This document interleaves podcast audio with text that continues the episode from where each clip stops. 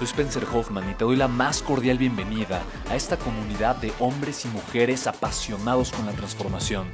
Y es que sabemos que así tiene que ser la vida, habiendo tantos con la mente confundida y plomo en el corazón, desperdiciando su potencial y dejando su vida para después, para nunca. Sabemos que tenemos que hacer algo y es por eso que estamos comprometidos a cambiar las cosas. No somos uno más del montón y pasamos desapercibidos.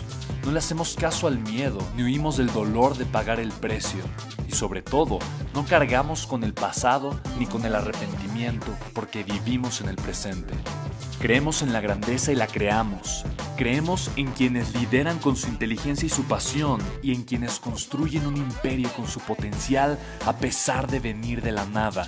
Aquellos que podemos llamar imprescindibles porque sabemos que ser uno de ellos es cambiar al mundo y dedicar la única vida que tenemos a construir un legado. Bienvenido a tu podcast, Una vida, un legado.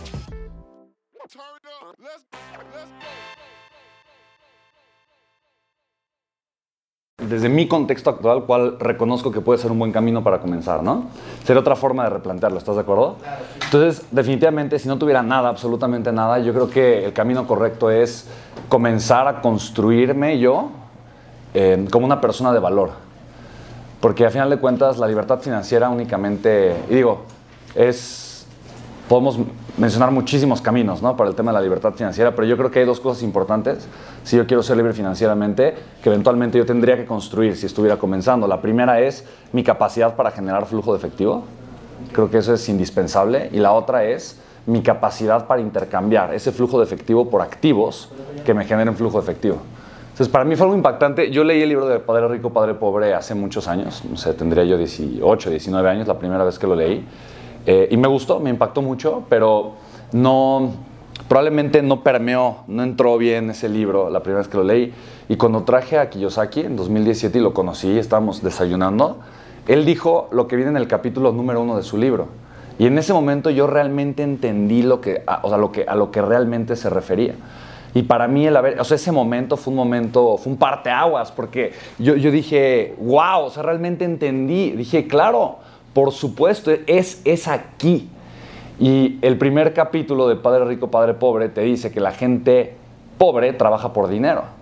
Y la gente rica no trabaja por dinero, trabaja por activos. Entonces, para mí entender eso marcó una diferencia radical en mi vida. Ahora, la pregunta es, ¿qué tipo de activos? Y no, no, existen ni buenos ni malos activos. La pregunta es, ¿qué es lo que deseas lograr? O el activo, ¿para qué lo quieres? Entonces yo, creo, que, tú eres tu activo más valioso, empezando por ahí. Y cada inversión que haces en ti, cada, eh, cada cosa que decides, cada vez que amplías tu contexto y aprendes a pensar de una forma diferente, eh, ese cambio positivo, chava, que tú haces en ti, te, va a acompañar por el resto de tu vida. ¿Estás de acuerdo conmigo? Claro, sí. Entonces es algo que cuando yo, cuando yo entendí y descubrí, yo nunca he dejado de hacer. Entonces yo nunca he dejado de invertir en mí, de ampliar mi contexto eh, y de trabajar para crecer. Esa es la primera. Y la segunda es aprender a invertir el capital que estoy generando, porque de alguna manera yo también me, doy, me, di cuenta que yo a los 24 años hice mi primer millón de dólares, hice, eh, jamás pensé que lo iba a hacer, o sea, fue, algo, fue una oportunidad que aproveché, que tomé, que trabajé, fui muy constante, pagué el precio y me gané un concurso de un, de un proyecto de Telcel, que era un proyecto grande para producirle eventos pero estaba compitiendo con las empresas más grandes en ese momento, productoras de eventos de Latinoamérica.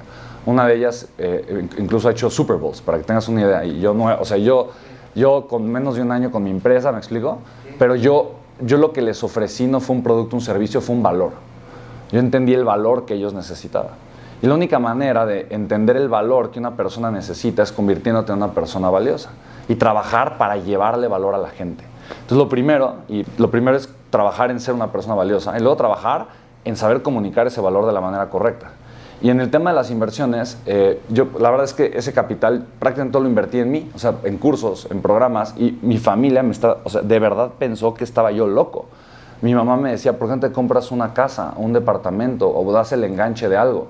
Y yo decía, no, no, es que no es el momento, no es el momento, ¿no? No es el momento, no es el momento. Porque a final de cuentas yo sí crecí en esta cultura en donde yo aprendí que el dinero era para gastarse. Y, si era, y si lo ahorraba, era ahorro para después gastarlo. ¿no? Es, ay, ahorra y después con eso te vas de viaje. ¿no? O ahorra y después con eso te compras un coche. O ahorra y después con eso... Entonces, ahorrar, pero para gastar, que es lo mismo que gastar. Eh, pero a final de cuentas es lo mismo, ¿no? Entonces, para mí fue, fue increíble entender que yo podía inmortalizar un poquito ese valor por el que yo había trabajado si aprendí a invertir el capital.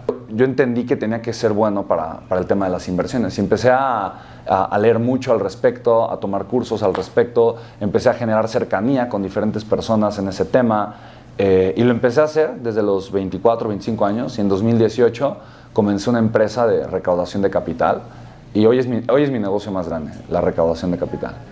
Pero que, que a final de cuentas es recaudar capital para proyectos de inversión. Con eso construí, construí un hotel en la Riviera Maya, construimos aquí en Querétaro un centro comercial, construimos eh, varias terminales de distribución. O sea, las terminales que le venden a las gasolineras, construimos seis en, la República Mexicana y ahorita estoy construyendo invernaderos en el estado de Hidalgo.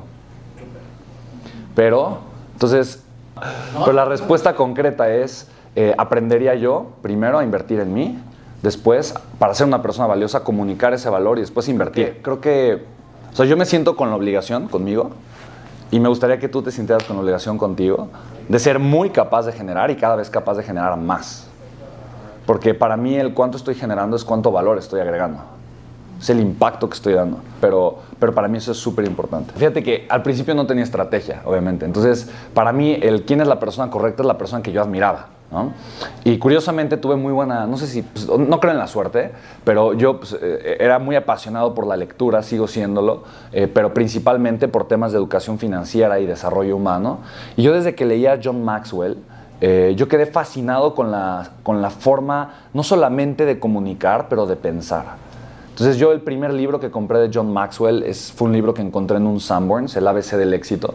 Yo quedé fascinado. Cuando yo, yo, terminé de leer ese libro, lo leí un par de días, muy rápido. Es un libro muy pequeño, que después entendí que una, una editorial Vergara y Riva hace solo extractos de libros de John Maxwell y hace como subpublicaciones.